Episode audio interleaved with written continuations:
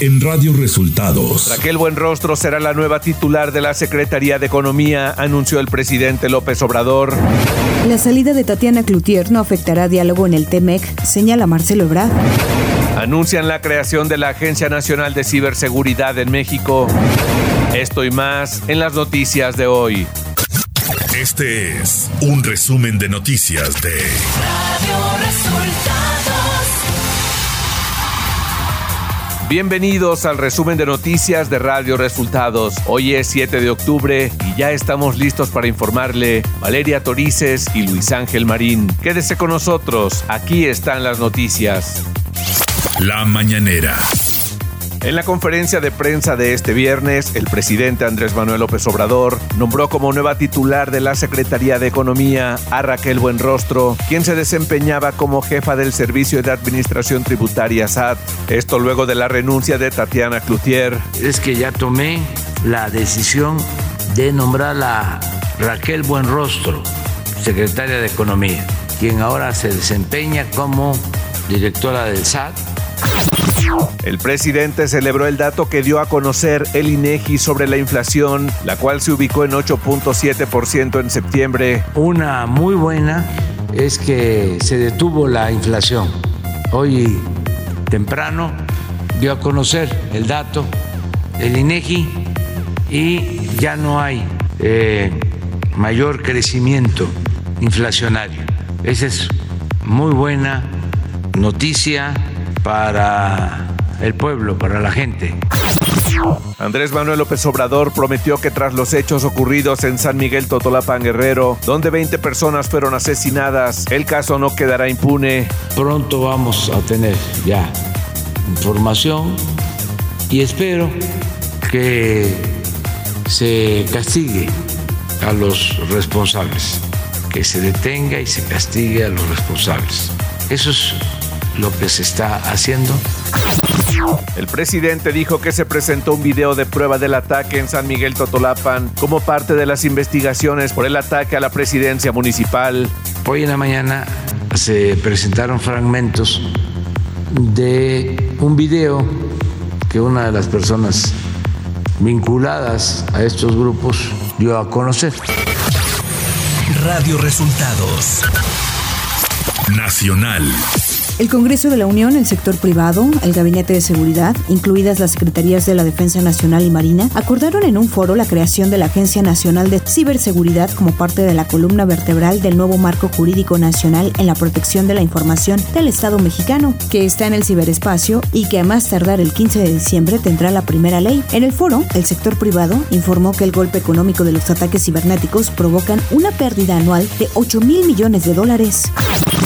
El secretario de Relaciones Exteriores, Marcelo Ebrard, descartó que las negociaciones por las diferencias en materia energética con Estados Unidos estén en riesgo después de la renuncia de la secretaria de Economía, Tatiana Cloutier. Ebrard estimó que con el cambio de titular no se van a entorpecer estas conversaciones. El coordinador del PRI en la Cámara de Diputados, Rubén Moreira, llamó al PAN y PRD a mantener la coalición Va por México al sostener que su partido actuó correctamente, como también lo hicieron los senadores del PRD al votar a favor de mantener al ejército en tareas de seguridad pública hasta 2028. Además, Moreira negó que haya una cacería de parte del gobierno contra el exgobernador de Tamaulipas, Francisco Javier García Cabeza de Vaca.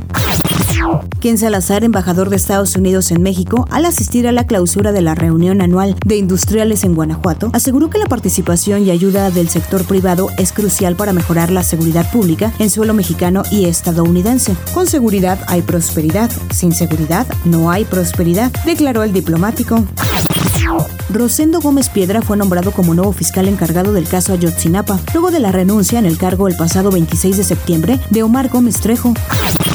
Con la participación de sus liderazgos nacionales más reconocidos, el Partido Revolucionario Institucional llevará a cabo el 17 y 18 de octubre los diálogos por México, en los que se abordarán los temas de seguridad, salud y economía. En los diálogos participarán la senadora Beatriz Paredes, el diputado federal y Delfonso Guajardo, el gobernador Alejandro Murat. Además, se contará con la participación de Enrique de la Madrid, los gobernadores de Durango y Coahuila, Esteban Villegas y Miguel Ángel Riquelme, y por confirmar, el mandatario del Estado de México, Alfredo del Mazo. El Aeropuerto Internacional de la Ciudad de México informó en su cuenta de Twitter que adjudicó a la aerolínea Volaris los mostradores recién recuperados que en su momento ocupó la extinta mexicana de aviación, que se ubica en la Terminal 1. Economía. El INEGI informó este viernes que el índice nacional de precios al consumidor registró una variación anual de 8.7% en septiembre, un nivel igual a lo observado en agosto. Los precios se vieron presionados por el aumento en el precio del jitomate, loncherías, fondas, torterías y taquerías, así como la cebolla, tortilla de maíz y la electricidad. El resultado se da luego de presentar una variación de 8.7% en agosto y 8.15% en julio. Con esto la inflación se ha ubicado 19 meses consecutivos por encima del rango objetivo fijado por el Banco de México de 3% más menos un punto porcentual. Clima. Durante este día, un centro de baja presión en el noroeste del territorio mexicano y la presencia del sistema frontal número 2, con características de estacionario sobre el norte y noreste de México, originarán lluvias fuertes a muy fuertes acompañadas de descargas eléctricas y posibles granizadas en zonas de Sonora, Chihuahua, Nuevo León y Tamaulipas, así como ambiente frío en los estados de la Mesa del Norte. Por otro lado, canales de baja presión en el interior del territorio nacional, en combinación con el ingreso de humedad proveniente del Océano Pacífico, Golfo de México y Mar Caribe, generarán lluvias fuertes en el occidente, centro, oriente, sur y sureste de la República Mexicana, con lluvias puntuales muy fuertes en Veracruz. Ciudad de México. La jefa de gobierno de la Ciudad de México, Claudia Sheinbaum, rindió este viernes su cuarto informe de gobierno en el Congreso Capitalino. Sheinbaum recorrió caminando varias cuadras sobre la calle de Donceles, desde Eje Central hasta Allende. En su informe, la mandataria capitalina destacó los logros de su gobierno en materias de seguridad, educación, salud, atención a mujeres, cambio climático y electromovilidad.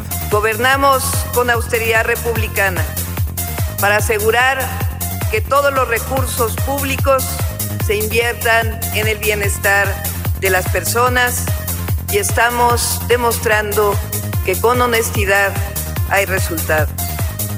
En la ciudad, la fórmula de austeridad republicana que acabó con los privilegios de los altos funcionarios y la corrupción nos ha permitido liberar en cuatro años cerca de 80 mil millones de pesos para obra pública y programas para el bienestar. Información de los estados. Tras la masacre que dejó 20 personas asesinadas en San Miguel Totolapan, Guerrero, un presunto cabecilla criminal de la Sierra de Guerrero explicó que los tequileros iban contra él y que todos los que cometieron el crimen ya fueron ejecutados. El líder criminal señala que el atentado era contra su persona y contra el presidente municipal y su padre. El gobernador de Morelos, Cuauhtémoc Blanco, aseguró que el feminicidio de la diputada Gabriela Marín fue planeado, ya que con base en información del seguimiento de las cámaras de videovigilancia del C5 y algunas cámaras particulares, se corroboró que la seguían desde hace 10 o 15 días. Por su parte, el titular de la Fiscalía General del Estado, Uriel Carmona, aseguró que llegarán al fondo del caso de la diputada local asesinada este miércoles en Cuernavaca. La presidenta municipal de Villa de Reyes, en San Luis Potosí, Erika Briones Pérez, murió en un accidente automovilístico, informó el gobernador del estado, Ricardo Gallardo, en sus redes sociales. Radio Resultados. Internacional. Geng Shuang, embajador adjunto de China ante la ONU, acusó a Estados Unidos de propulsar la desestabilización de la compleja situación sociopolítica que enfrenta la península de Corea mediante el reciente fortalecimiento de su alianza militar en la región, informó el canal CGTN. Estas acciones están intensificando los conflictos, creando tensión y aumentando el riesgo de confrontación, aseguró Shuang este miércoles en una sesión de emergencia del Consejo de Seguridad de la ONU para abordar las pruebas de misiles que está efectuando Corea del Norte. El presidente de Estados Unidos, Joe Biden, dijo que el riesgo de un Armageddon nuclear está en el nivel más alto desde la crisis de los misiles cubanos en 1962. Mientras funcionarios rusos hablan de la posibilidad de usar armas nucleares tácticas después de sufrir reveses masivos en los ocho meses de invasión de Ucrania, Biden dijo que el presidente ruso Vladimir Putin no estaba bromeando cuando habla sobre el uso de armas nucleares tácticas o armas biológicas o químicas. El jurado del Premio Nobel destacó la labor de un bielorruso y dos organizaciones de derechos humanos, una rusa y otra ucraniana. Según anunció este viernes el comité del galardón, el bielorruso Alex Bialyatsky fue uno de los indicadores del movimiento democrático que surgió en Bielorrusia a mediados de la década de 1980. Ha dedicado su vida a promover la democracia y el desarrollo pacífico en su país de origen, destacó el comité. En cuanto a las organizaciones rusa, Memorial y la ucraniana Center for Civil Liberties recibirán el Premio Nobel de la Paz 2022 por criticar al poder y denunciar crímenes contra la humanidad. Tecnología.